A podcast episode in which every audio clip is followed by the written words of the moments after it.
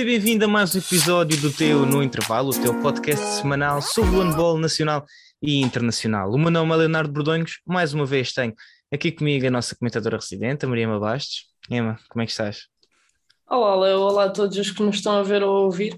Um, eu estou bem e um bocadinho ansiosa também para saber aquilo que é a tua opinião e a dos nossos seguidores sobre esta convocatória de, de Paulo Jorge Pereira, que é para isso que estamos aqui hoje. Já me estou a adiantar um bocadinho, um, mas vamos ter o prazer de comentar esta convocatória com muitas novidades. Exatamente, portanto, tal como a Emma já disse, este episódio é dedicado à nossa seleção nacional, é esta primeira convocatória uh, feita por Portugal para este início da preparação para o Campeonato da Europa de 2022. Foi uma convocatória que tem sofrido bastantes alterações ao longo dos últimos tempos, uh, ao longo desde, desde a primeira que saiu até a esta que nós estamos aqui neste momento com os 22 jogadores.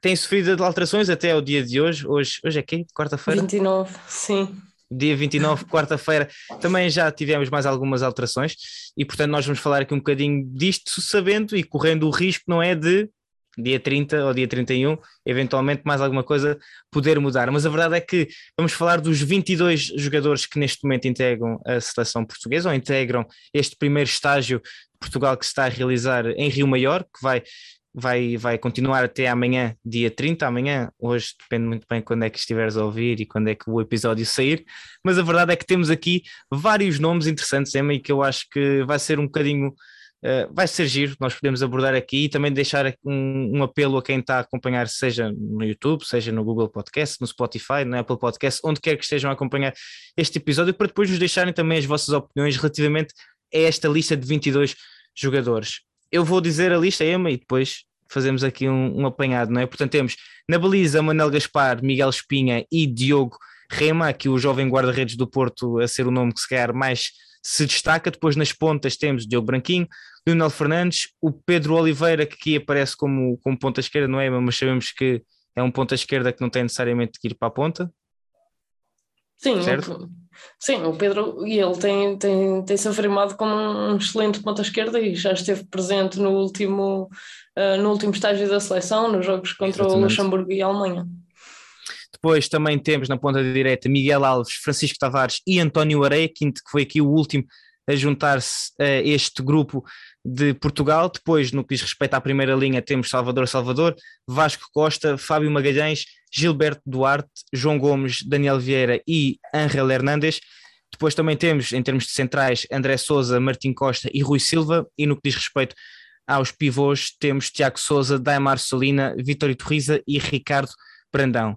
É, portanto, temos aqui 22 atletas, hum, muita juventude, muitos nomes que nós não estamos propriamente habituados a ver nesta seleção, alguns que já estamos a começar a ver mais, mas olhando assim aqui para, uma, para a lista e olhando na diagonal, Diogo Rema uh, na baliza, depois também temos o Pedro Oliveira, que apesar de tudo, apesar de ter integrado aquela última convocatória que fez os jogos contra a Alemanha e contra o Luxemburgo e, e se estreou, também é um jovem que está a começar agora a ganhar o seu, o seu espaço.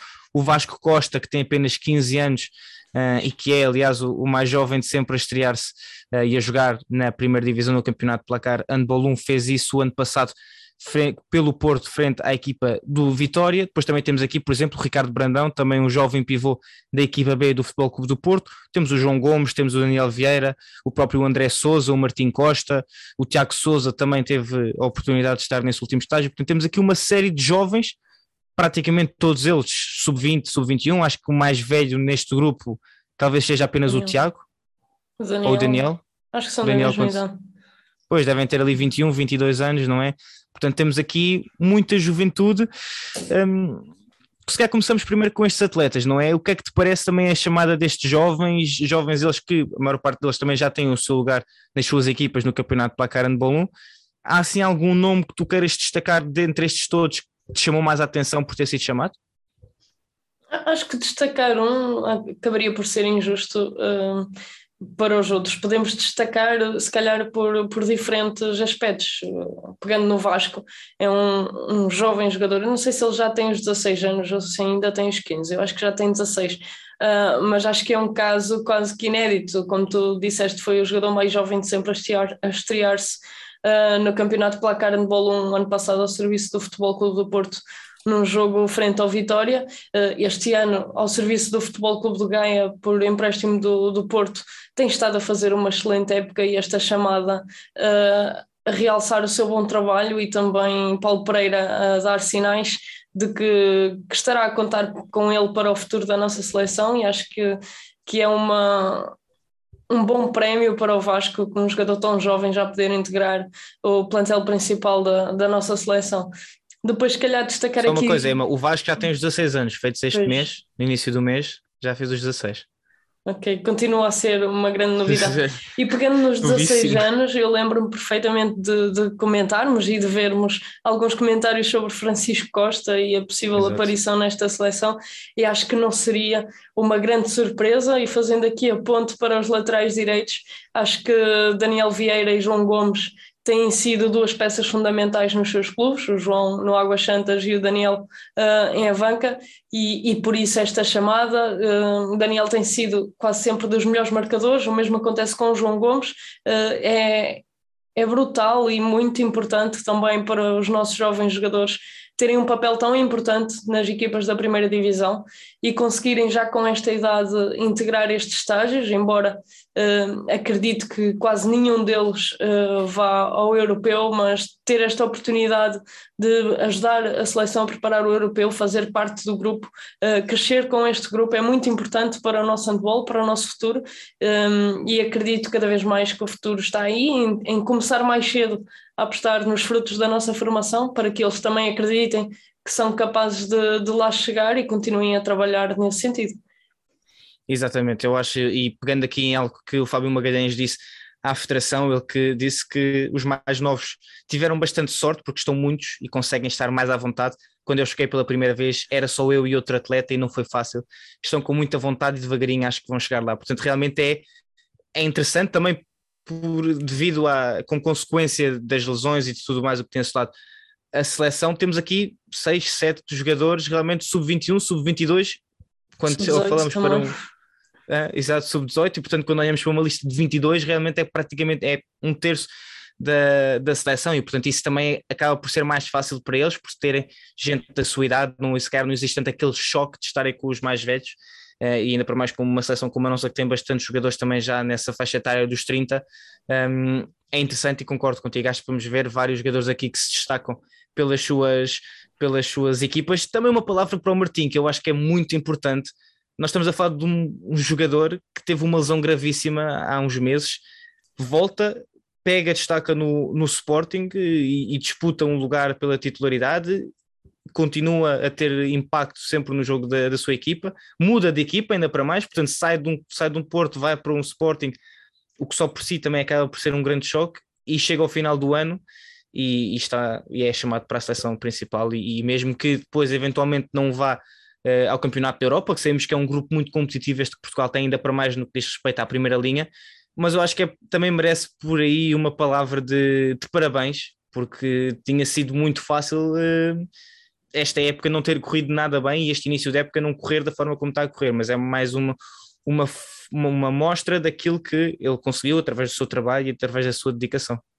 Sim, eu acho que o Martim é um, pelo menos é essa ideia que me, que me parece, um jogador muito, muito persistente, uma pessoa que, que luta muito por aquilo que quer e acho que a recuperação que ele teve após uma ruptura de ligamentos uh, e a forma como se apresentou este ano no Sporting, isso tem vindo a, vindo a afirmar cada vez mais uma peça fundamental, como já tivemos a oportunidade de falar aqui, uh, é uma característica muito do, do Martim e isso só poderia dar frutos uh, e está a colhê-los com esta chamada à seleção. Acho que é um prémio excelente para o Martim e também para o André Souza, que, que já tinha estado presente também no último, um, no último estágio e volta a estar presente ali. Esta posição de central é é difícil de entrar, sabemos que temos uh, alguns mágicos portugueses, o Rui Silva, o Miguel Martins, que é, que é uma das grandes ausências desta, desta convocatória, mas tenho a certeza que o Martim e o André vão aprender muito com o Rui na seleção um, e vão crescer com isso. E tudo centrais com características tão diferentes, não é? Uh, e, e, ainda para mais aprendendo, eu pelo menos que é a minha opinião, e acho que também vais concordar comigo, quando olhamos para o André e para o Martim, por exemplo, parecem-me ser dois centrais uh, diferentes do central que é um, do central que é Rui Silva. Acho que o Martim e o André têm muito mais facilidade de procurar o golo, ou, ou estão, têm muito mais que esse foco muitas vezes no golo do que propriamente o Rui, que sabemos que mete a equipa a mexer, não é que não, que não possa acabar jogos com muitos, mas se calhar é muito mais comum nós vemos o Rui terminar com 9, 10 assistências do que propriamente com 7, 8 golos marcados, e portanto acho que até por aí ter um, um, um, mentor, entre aspas, como é Rui Silva, eh, e que dá tanto e que é um central tão espetacular como, como ele é, acho que só vai, só vai dar frutos. E, e espero mesmo que o André e o Martim também aproveitem esta oportunidade. Tu tocaste aí num ponto, tema que também é, é impossível fugir, que é a ausência de, de, Miguel Martins, também temos a ausência de outros jogadores, como é Gustavo Capdeville, como é Alexandre Cavalcanti, estes André três, se calhar, o próprio, sim, eu aqui estava a falar, os outros muitas vezes são por, é, é os outros são lesões já confirmadas, não é? Temos o Luís Frade que se lesionou no joelho, o Pedro Portel também lesionado no joelho, o André Gomes que se lesionou no pé e tivemos hoje também a notícia de que o João Ferraz teve uma trombose na perna e portanto também vai uh, falhar este, este campeonato da Europa. Temos também outras uh, ausências deste grupo, caso por exemplo de Belon Moreira, do próprio Alexis, do um, ehm, Miguel, do Alexandre e do Gustavo Capdeville. Portanto temos aqui, uh, falamos de cinco jogadores que são baixas de peso neste momento, mais os outros quatro que estão lesionados, como é o, o Pedro Portela, o Luís Frade, o André Gomes e o João Ferraz. Portanto, temos aqui um grupo de nove jogadores, praticamente todos eles uh, não, não, não são titulares, mas peças fundamentais de jogadores com, com um, peso muito grande naquilo que é a seleção. Portanto, é um grupo neste momento. Uh, bastante desfalcado, uh, muito desfalcado mesmo, com que Portugal inicia esta sua preparação. Também, olhando, passo aqui a bola para ti e com base também na tua experiência, um treinador de repente olha para um grupo, vê uh, estas peças todas a, a faltar, um, qual é que tu achas que deve ser o pensamento de, de Paulo Jorge Pereira neste momento, sabendo que ainda vai ter a participação na Yellow Cup, portanto ainda falta algum tempo até dia 13, que é o dia em que Portugal é, é o dia em que começa este campeonato da Europa, mas qual é que achas, o que é que deve estar neste momento na cabeça, não só do treinador, mas da equipa técnica de Portugal? Da equipa técnica, eu diria também dos, dos próprios jogadores que estão presentes no estágio, que têm noção que hum, acho que podemos dizer isso, não vamos ter o grupo mais forte que Portugal poderia ter dado as lesões. Sabemos que algumas destas ausências, neste momento, uh, até o europeu, poderão estar, uh, estar ok, estar presentes, uh, mas deixando de contar logo com, com Pedro Portela, com André Gomes, com Luís Frade, são baixas muito importantes neste grupo e que deixam qualquer treinador sempre um bocadinho triste, porque anseiam sempre a grande competição do ano, que, que neste caso será o europeu uh, já daqui a duas semanas, e, e, não vai poder contar com alguns dos seus melhores jogadores, não vai poder ter o seu melhor grupo, o grupo em, com que tem trabalhado ao longo dos últimos anos e que tem conseguido uh, estes marcos muito históricos para, para o handball português e vai ter que se adaptar. Eu acho que, que do mal ou menos uh, as lesões já foram notificadas com algum tempo e o professor Paulo Jorge Pereira uh, acaba por ter uh, estes estágios de preparação, vai ter ainda o Yellow Cup onde poderá preparar aquilo que serão as soluções a essas ausências. Acho que pior seria como já aconteceu com o Frado durante uma competição, ou com o Alexis também, acho que nos pré-olímpicos também se lesionou durante a competição. Acho que isso é muito mais complicado. Uh, agora, no pré-competição, o treinador terá sempre que, ok, estes não estão, vamos esquecer por agora, uh, pegar nas peças que, que continuam aqui e, e trabalhá-los para que, que se possa formar então o melhor grupo do momento. Estava aqui na questão de, de ausências. Uh, e neste momento, faltam mais ou menos duas semanas, não é? Para, para o início do, do Campeonato da Europa. E este vai ser um Campeonato da Europa muito característico. E nós, antes de entrarmos, estávamos a falar ah, exatamente sobre isso. A quantidade de ausências que nós vamos ter neste Campeonato da Europa é francamente assustadora. Uh, Portugal tem neste momento todos estes atletas que nós já mencionámos anteriormente. Olhamos, por exemplo, para uma Croácia e também uh, são cinco ou seis atletas, Lucas Stepancic, Igor Karasic, uh, olhamos para uma Sérvia, Petar Nenadic também não vai estar, olhamos para uma França, a França está... É dizer, eu não posso, não podemos falar de França porque Portugal está praticamente na mesma, na mesma situação em termos de, de hum. ausências. Temos um Nedim Remili, Nicola Karabatic, apesar de haver aqui vários atletas que, que estão, são questões relacionadas com Covid, portanto não sabemos se até lá eles não, não podem recuperar e estar presentes mas temos aqui muito uma própria Alemanha que tem vários jogadores uh, em falta, Espanha é exatamente a mesma coisa. como é que tu estás relativamente a este campeonato da Europa aqui a duas semanas de, do início do, do europeu? Vai ser um campeonato da Europa muito estranho. Pelo menos é, é a ideia que eu tenho neste momento quando penso do campeonato da Europa. Acho que vai ser muito estranho. Sim, estranho no mínimo vai ser, mas acho que quem se conseguir adaptar melhor uh, e preparar melhor uh, o seu grupo provavelmente poderá ter mais sucesso e acho que vai ser um campeonato da Europa bastante interessante e eu digo já que estou muito ansiosa porque acho que é é a oportunidade de, de, muitas seleções que nunca venceram uh, tentarem surpreender e acho que isso pode acontecer. Tu falaste muito bem, a França está super desfalcada, a Alemanha também tem várias ausências, uh, a própria Espanha, Portugal, uh, e estas ausências todas acabam por também motivar as, as seleções que, que não têm tantas ausências acabam por ter mais obrigação de, de fazer o seu melhor e de conseguir bater, um, como é o caso de, da seleção portuguesa, que tem tantas ausências e que vai ter de se reinventar. Acho que quem se conseguir adaptar melhor uh, tem tudo para fazer um excelente europeu e provavelmente acredito mesmo que, que vejamos algumas surpresas neste Campeonato da Europa. Exatamente, achas que vamos ter aqui possivelmente um, um campeão europeu assim que aparece do nada?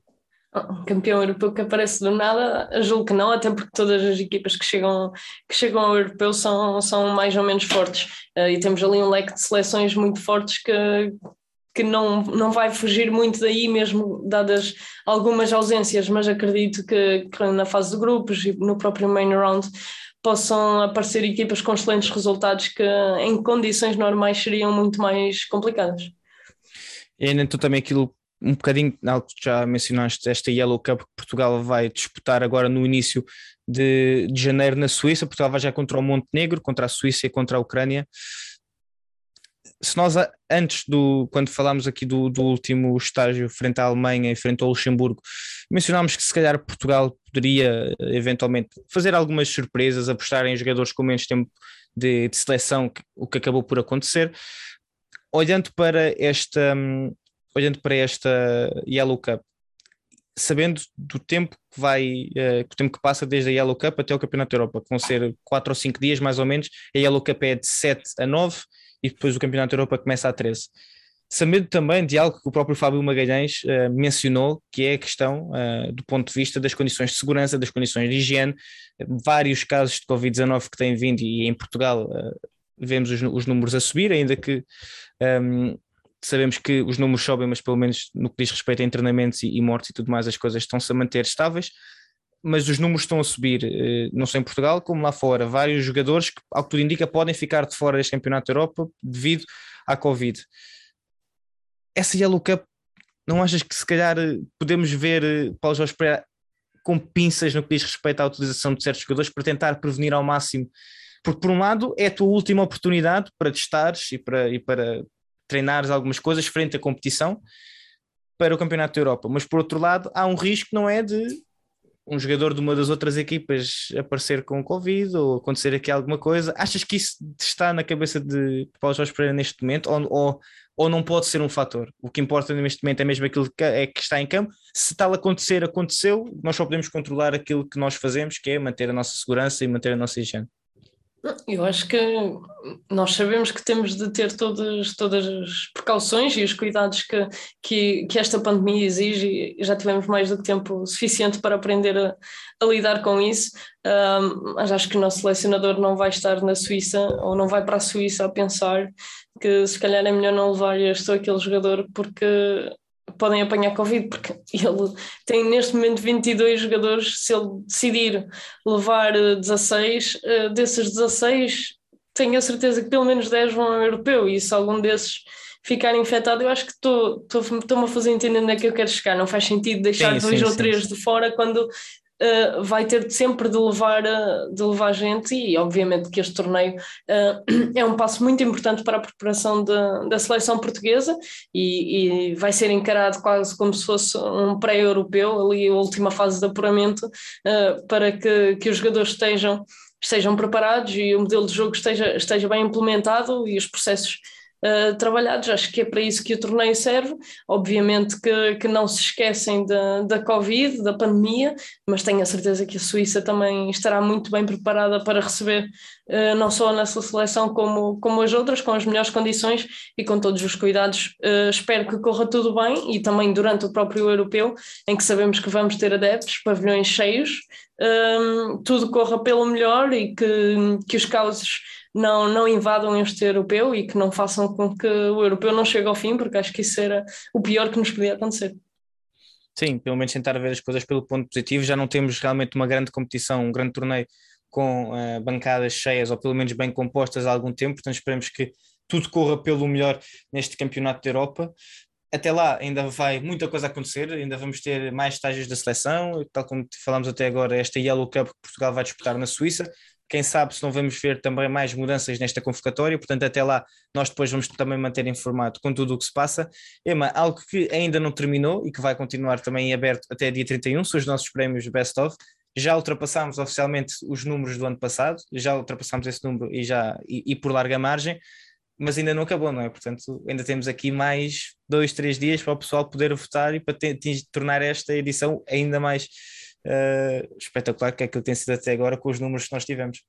Sim, exatamente, os votos vão estar abertos até o último segundo de, de 2021, portanto, até às 23h59 de, de 31 de dezembro.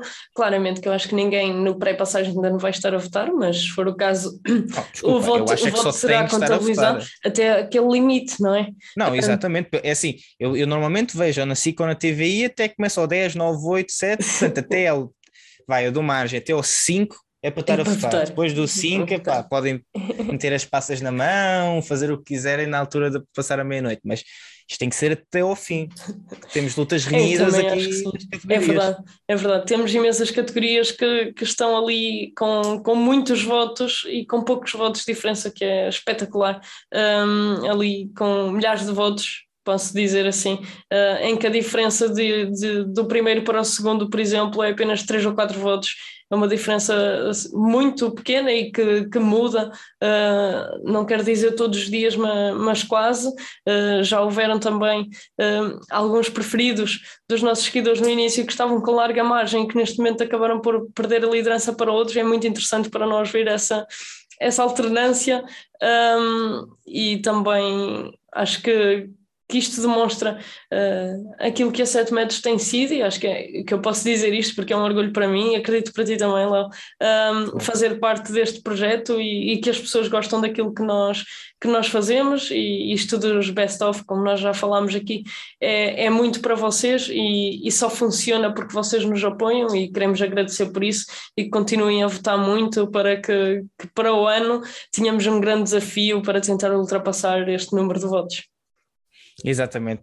Espero também que todos tenham gostado daquilo que está, tá, como a Emma disse, o trabalho que temos feito na, na 7 metros. Deixar também uma palavra para, se quiserem ver coisas diferentes agora ao longo do Campeonato da Europa, nós vamos fazer tal como temos feito desde o Campeonato da Europa passado, o Mundial, Jogos Olímpicos, vamos fazer esse acompanhamento na 7 metros. Portanto, se tiverem alguma ideia, algo que queiram fazer, algo que queiram ver, algo diferente, então entrem em contato comigo, com a Emma, com, com a 7 metros, para, para nós tentarmos fazer isso e começarmos já a pensar de que forma é que também vos podemos levar este campeonato da Europa, da forma que vocês melhor, melhor queiram. Nós vamos fazer esse acompanhamento uh, ainda cá à distância, mas vamos ter o acesso àquilo que, que, vocês também querem, que são as conferências de imprensa e, e, as perguntas e as antevisões com os jogadores. Portanto, vamos fazer o melhor possível para vos levar todo esse conteúdo, mas se tiverem alguma ideia, uh, alguma sugestão de coisas que queiram ver diferentes, então nós estamos sempre dispostos e, e, abertos a feedbacks e a opiniões e a comentários, portanto não se sintam envergonhados, podem fazê-lo e, e enviar-nos uma mensagem. Não sei se queres deixar aqui, fazer mais, deixar mais uma mensagem, Emma, ou, ou podemos fechar por aqui mais um episódio. Este mais curtinho, andávamos com uns episódios um bocadinho longos, este parece-me ser um bocadinho mais curtinho. Sim, acho que também falámos aquilo que era essencial sobre, sobre esta convocatória.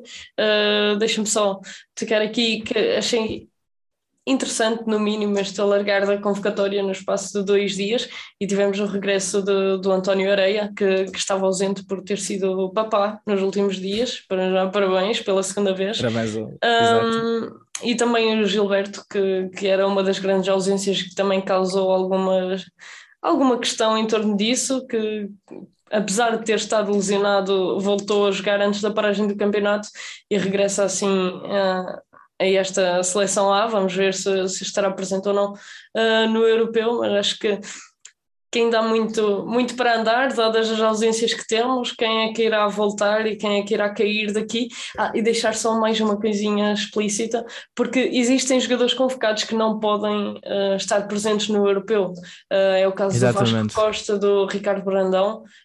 Não sei, quem não está na lista dos 35, dos 35. Que, que a Federação de Handball de Portugal foi obrigada a entregar à EHF até dia 2 de dezembro, não poderá uh, participar no europeu. Essa lista não pode ser alterada, por isso este estágio também serve muito para, para o professor Paulo Jorge Pereira perceber aquilo que temos uh, já para o futuro e não, não tanto neste imediato, mas acaba por ter um estágio alargado também para, para que o trabalho possa ser um bocadinho diferente. Sim, exatamente, e tocaste nesse ponto que eu acho que é importantíssimo, é que esta lista de 35 teve que ser eh, entregue praticamente há um mês e, portanto, nós sabemos muito, e eu vi nas redes sociais algumas pessoas a comentarem as entradas de Pedro Cruz, chamada de, do, do, Francisco.